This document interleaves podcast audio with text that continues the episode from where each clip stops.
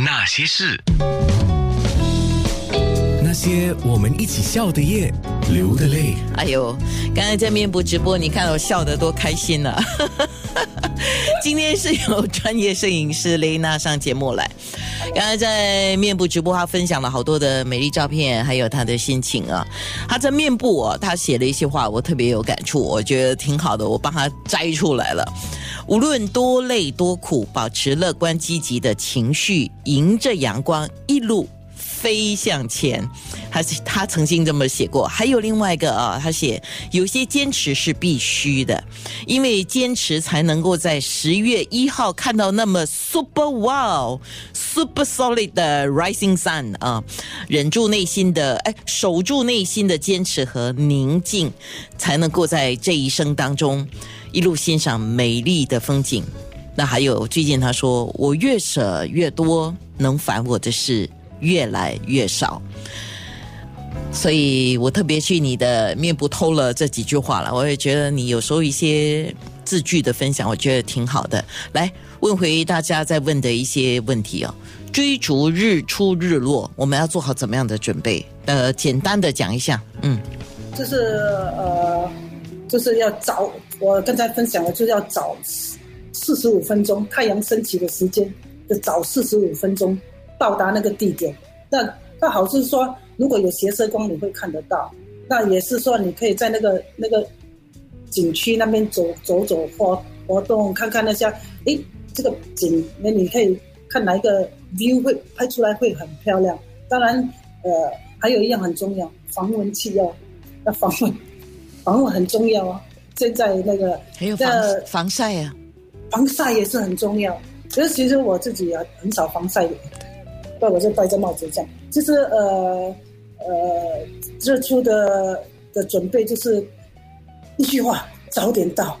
嗯我一直跟朋友说，反正你都要早起了，那你不如早四十五分钟，不会过分。OK，你知道我们坐游轮的时候，通常他就会告诉你游轮呃几点几点可以看到日出嘛。是那他每天你要看他的那个时间表，不一样的时间，有时候他会告诉你早一点，有时候迟一点。所以你是怎么知道这？当然你常去，你就大概捉摸得到啊。但是如果一般人没有去过，他怎么知道这个日出的时间是几点？然后我要预先四十五分钟之前要出发或者抵达。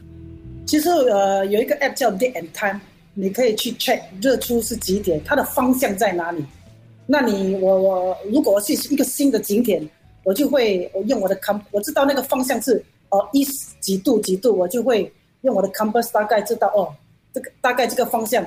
如果我知道这个方向之后，我就会开始找有什么好的景点，哪一个前景还是什么背景还是什么，呃，就去那边。所以找到的好处是非常的多的。我就刚才分享说，如果斜射光十秒就没有了，你错过就错过了。是。就呀，鼓励大家就是早起是最重要的一个。所以不管是日出或者是日落，都可以刚才大概来用为作为一个参考的，就是那个 app 是 date and time，date and time，大日出日落都是可以查对吗？那才呃 moonrise moonset 也可以查 OK 那几度什么方向都可以查得到。好，还有就是拍日落跟拍日出啊。呃，基本上你准备的，当然像你是专业摄影师啊，你的东西是一堆的啦。那一般我们普通人就是用手机，其实准备的东西都差不多的，是吗？都差不多，没有什么分别。好，那在刚才在面部直播的时候，你分享了好一些地点，包括了水蓄水池是其中一个你常提到的，呃呃，说一下哪一些地点是你认为目到目前为止最佳的地点？我最喜欢的当然是 Lower Seletar Reservoir，啊，一样啊，靠近宜春嘛，靠近我家。可是那边的你拍那个倒影跟那个斜射光的集中，它的集中点它它会比较集中，它不会这样分散。所以我就我如果要分享最佳的日出地点，就是 Lower Salita Reservoir。当然，呃，听众朋友一到的时候，你要走到那个地下铁的轨道那边，因为那个那个看日出的方向是比较比较完整，看得到。嗯，对。日落呢？呃日日落的话，日落的话就是那个 Upper Seletar Reservoir 那边有一个有一个火箭塔，你可以到最顶楼那边看三十六六度的风景。